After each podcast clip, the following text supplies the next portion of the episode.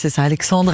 Et on est ensemble jusqu'à 7 ans. On est très très heureux de vous accompagner. C'est votre petit matin sur Europe 1 qui fait sa rentrée cette semaine. Et autre nouveauté, en plus de vous accompagner jusqu'à 7 heures, c'est dingue ça, avec vous Anissa Haddadi. Mais oui, Anissa, votre euh, nouvelle folle histoire, euh, elle nous emmène ce matin dans l'ouest de la France avec une invasion, il faut bien le dire, assez dingue. Ouais, au cinéma, on en a vu des invasions. Enfin, je sais pas vous, mais moi, j'ai vu l'attaque des tomates tueuses, les, les oiseaux d'Hitchcock, Piranha ou encore La nuit des vers géants que je vous recommande. Ouais, tous se valent pas quand même, hein, entre géantes et les oiseaux. Ah tout existe, Ok. Alexandre. Je vous ferai vrai. une petite liste.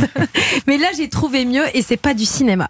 Direction le nord-ouest de Poitiers, dans la communauté de communes du Toircé, Mhm. dans le nord du département des Deux-Sèvres, où la semaine dernière, la pluie est enfin arrivée après un été très très sec.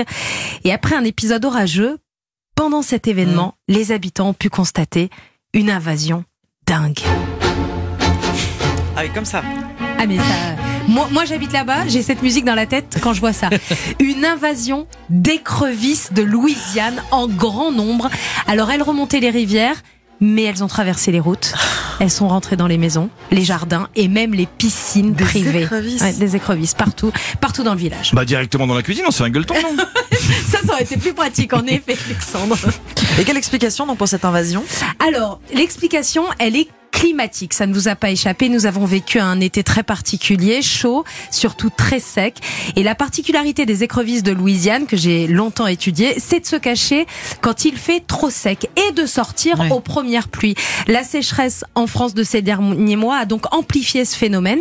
Il va donc falloir garder un œil sur cette invasion car les écrevisses de Louisiane sont à la recherche de points d'eau qui se font de plus en plus rares et donc elles vont être de plus en plus nombreuses Hmm. à se déplacer. Et donc ça veut dire que ce n'est peut-être pas encore fini. Mais non, une chose est sûre, Alexandre, c'est que dans cette région du Mans-Ranzé, au nord-ouest de Poitiers, seules les écrevisses à pattes blanches sont protégées. Les autres sont considérées comme envahissantes.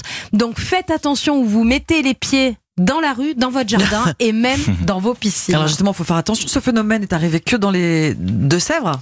Eh ben non, Ah près de la capitale, ça nous est arrivé aussi. Si vous allez vous balader dans le bois de Boulogne depuis plusieurs semaines, eh bien vous allez croiser des écrevisses de Louisiane et des écrevisses américaines qui prolifèrent. Elles sont partout dans le bois de Boulogne, il y en a sur les Mhm. chemins, il y en a partout dans le bois. Elles peuvent mesurer jusqu'à 15 cm et Ah sont oui, considérées énorme, comme nuisibles. Attention, hein, elles sont pas bonnes pour la faune et la flore, ils sont très inquiets côté environnement. Donc ouvrons l'œil, nous ne sommes pas à l'abri de croiser des écrevisses sur les écrevisses. notre chemin. Elles doivent être pas être très bonnes pour la santé et à, à déguster. Donc, Ah, mais je suis pas sûre du coup, sans eau, euh, elles meurent au bout d'un moment des écrevisses, puis elles viennent de loin. Oui, mais alors elles se déplacent à la recherche du Oui, prochain point d'eau et elles arrivent à tenir sans eau euh, pendant quelques temps et puis elles finissent dans votre piscine dans le jardin. Oublie, faites gaffe. hein. C'est un- c'est une bonne idée pour un prochain film d'horreur avec Ouais. après les tomates euh, géantes Les et- tomates et les virus. ouais. Futur palme d'or. Merci beaucoup, Anissa Dadi. On vous retrouve dans un quart d'heure pour à la météo. À tout à l'heure.